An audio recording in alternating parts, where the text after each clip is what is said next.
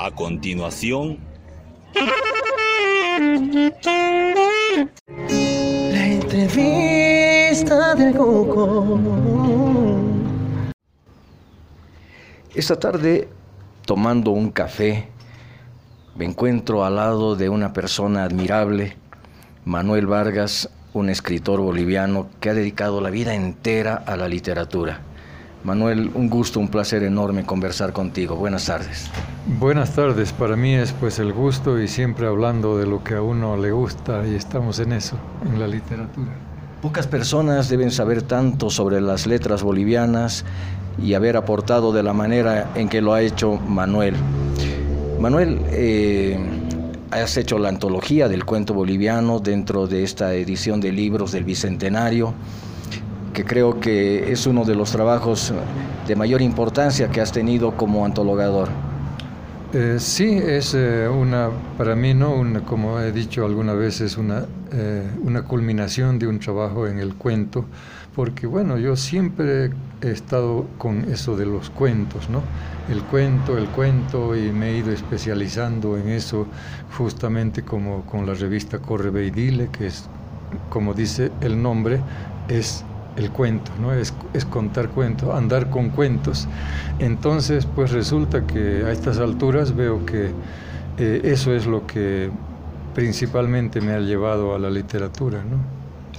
Y este volumen de cuentos eh, de la antología del cuento boliviano, eh, bueno, es una joya que ya es casi imposible encontrar, pero mm, que reúne el mejor material escrito, ¿no es cierto?, del cuento boliviano. Pero Conversando contigo antes de esta entrevista me he enterado de que estás ahora trabajando en el cuento que llega a ti, eh, no, no escrito, sino que más bien de las tradiciones orales. Contame un poquito de eso, Manuel. Bueno, eh, el cuento en realidad nació así, ¿no? Es decir, nació de la boca de la gente. Eh, por eso se dice cuento, tiene muchos, muchos comparaciones o, significados, ¿no?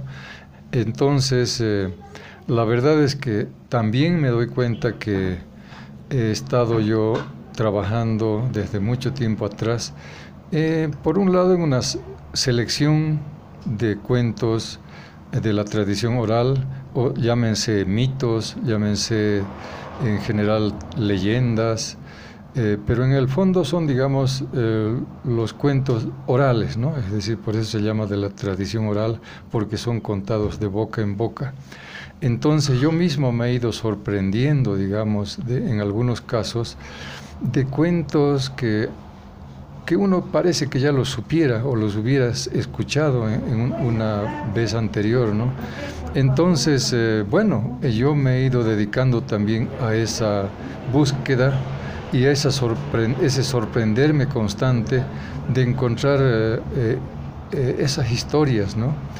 Y, y, bueno, en esta época de la pandemia especialmente, pues, no sé, de pronto, así encontrándome con algún texto de la literatura oral, de la tradición oral que va pasando poco a poco a la escritura, eh, pues comencé yo a, revisar y a dar vueltas y decir, bueno, ¿qué estoy haciendo? ¿Qué he estado haciendo? Y me di cuenta, por ejemplo, de que mm, en muchas situaciones yo había pasado por, por, la escritura ese tipo de textos, a veces porque, bueno, están eh, simplemente escuchados, porque yo una vez escuché un cuento cuando era niño, y me gustó, me impresionó mucho y dije, bueno, algún día lo voy a escribir. Y lo escribí. Se llama Los Tres Palos de Oro, que está publicado en un libro mío, 12 cuentos recontados. Tal como su nombre indica, pues son cuentos recontados. Entonces, eh, ahí de pronto me di cuenta que esto, este trabajo viene pues de mucho tiempo atrás, de cuando era niño simplemente. Y dime, Manuel, eh, mm, obtener, eh, llegar a, conseguir estos cuentos, me imagino que no es una tarea fácil. ¿Cómo lo has hecho? ¿O es que han ido llegando a ti de alguna manera más natural, digamos? Pues mira, em, como digo, ese primer cuento que yo escuché, además, ¿no? Eh, que, bueno, yo vengo de la, de, la, de una realidad rural boliviana, ¿no? de un lugar como es Valle Grande y sus, y sus alrededores, donde yo he vivido a, unos, unos, a una legua de la, de la ciudad, pues la gente siempre anda contando sus historias en la noche, esa tradición que, se, que pareciera romántica un poco, pero es así, o sea, cuando uno viaja, cuando uno está yendo con el trabajo, pues en la noche la gente comienza a contar cuentos de aparecidos, cuentos de la viuda y todas esas cosas. Entonces, eh, ese es el nacimiento ¿no? del cuento y es el, nacimiento de mi interés especial por el cuento. Entonces hay muchos de esos cuentos que yo he tenido que recordarlos, pero al mismo tiempo, por ejemplo, cuando yo estaba, cuando yo tenía 22 años, trabajando en, en una institución que hacía programas para el, para el campesinado rural, para el campesinado del altiplano, diré mejor, pues em, comencé a escuchar cuentos, por ejemplo, en Aymara, y yo los hacía traducir al momento, ¿no? Porque y, si bien esos cuentos salían en Aymara en un programa de radio, después yo iba eh, seleccionando, juntando esos cuentos ya en versión en, en castellano, ¿no? Y decía, bueno, pero estos hay que darle un toquecito más y entonces hay que reescribirlo, mejorarlo. Entonces, en ese trabajo me he dado cuenta que he estado durante mucho tiempo, en muchas situaciones y muchos momentos. De pronto eh, veo que, que tenía muchas cosas de, de, eso, de, esos, de ese tipo de material literario en mis, en mis archivadores, en mis recuerdos y comencé a ordenar y buscar. Entonces, una buena parte de ese material es, digamos, de, una, podríamos decir, de primera mano. Y otra buena parte también cuando ya me dediqué a, a, formar una selección más grande, digamos, de ese material, obviamente que también existen pues muchos libros eh, que se han publicado, que han sido ya llevados al texto escrito, de la tradición oral. Bueno, hablemos de un clásico como es don Antonio Paredes Candia, por ejemplo, ¿no? que él ha escrito varios, varios y ha, recopilado también textos escritos, textos um, de la tradición oral y los ha pasado por escrito. Así como él hay cinco, seis, ocho, diez otros autores bolivianos que han hecho lo mismo. Entonces es una cantidad muy grande de ese tipo de cuentos de la tradición oral que eh, se necesitaban, digamos, sistematizar, ordenar. Es lo que han hecho ya dándome vueltas en ese asunto. Por ejemplo, muchos autores en la tradición literaria europea, por ejemplo, los cuentos de Perrault, la Caperucita Roja y Blancanieves y todo eso, han sido tomados de la tradición oral, a veces de la India, o los cuentos de los hermanos Grimm, también Grimm de Alemania, eh, ha hecho lo mismo.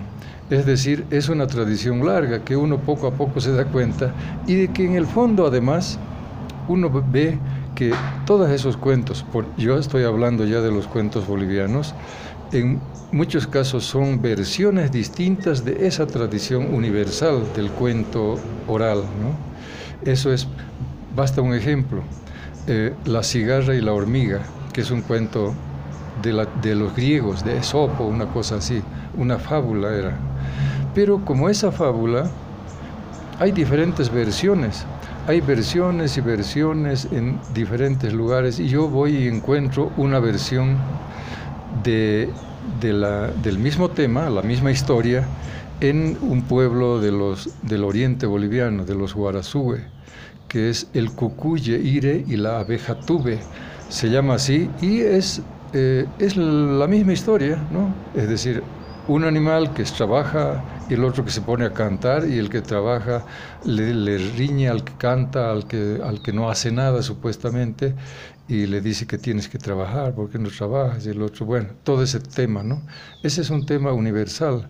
Entonces, como ese, hay muchos, muchas historias que finalmente eh, se repiten, son las mismas. Eso yo fui descubriendo, digamos, y es un lindo descubrimiento, ¿no? Porque uno dice, pucha, eh, pareciera que, que, estamos contando la misma historia en todas partes. Qué interesante, qué experiencia más increíble, ¿no?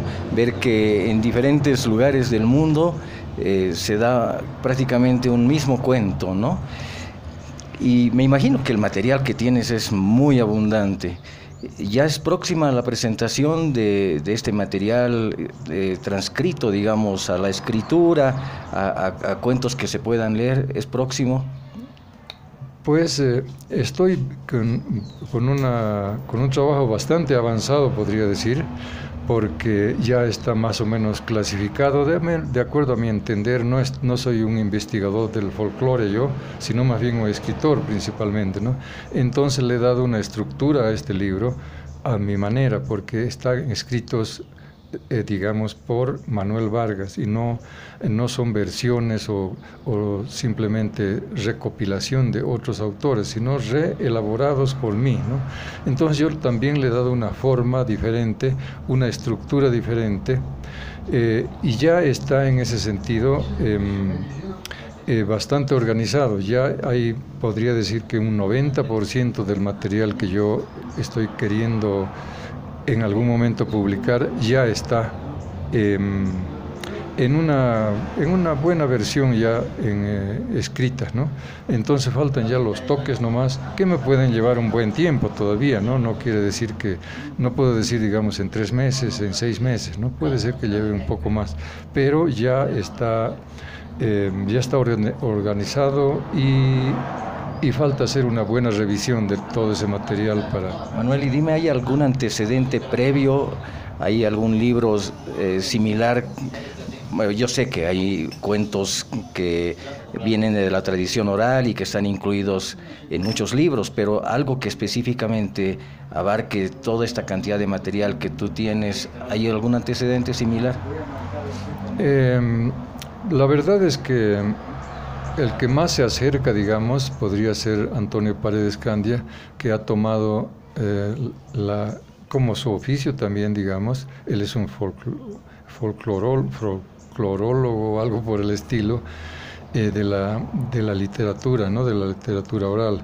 Él ha hecho, por un lado, una recopilación de textos, de, de cuentos tal cual ha escuchado y grabado y transcrito, y también él ha escrito unos tres tomos de, esos u otros cuentos que, que él tenía y ya los ha hecho a su manera en su propia escritura, digamos. Eh, y después en general existen, existe mucho, ¿no? Pero, eh, por ejemplo, hay un escritor o un investigador, Jürgen Richter, que ha, que ha fallecido hace poco, algunos años ya. Él ha recopilado material de toda la zona del oriente boliviano. Es una recopilación grande también, pero esa es una recopilación y transcripción de un material que él ha ido grabando a lo largo de, los años. No es una reelaboración de ese material. Y bueno, ese son, es un libro grande, son cinco tomos, por ejemplo, y se llama El Gran Fumar, que es em, em, solamente de autores o digo de, narradores del oriente boliviano, de todas las culturas del oriente boliviano. No toca la cultura de los valles, del altiplano, o tampoco, digamos, el, el folclore o la tradición oral también de las ciudades, de los pueblos, no solamente de los pueblos originarios del oriente. Entonces son ese tipo de intentos, ¿no? Y más que todo, como digo, recopilación y no eh, reformulación y reescritura, eso no casi no se ha dado. Manuel, hablar contigo da para muchísimo más. En alguna otra oportunidad me va a gustar mucho poder conversar eh, sobre tu trabajo, sobre tu extensa obra y mm, también sobre el cuento, tanto nacional como universal. Te agradezco muchísimo tu tiempo y tu generosidad y vamos a estar pendientes todos los que amamos la literatura de este nuevo trabajo, de esta eh, reformulación de alguna manera de, de, todos estos cuentos que vienen de la tradición oral boliviana. Muchísimas gracias Manuel Vargas. Bueno, muchas gracias y un saludo pues a tu programa del Tuco. Muchas gracias.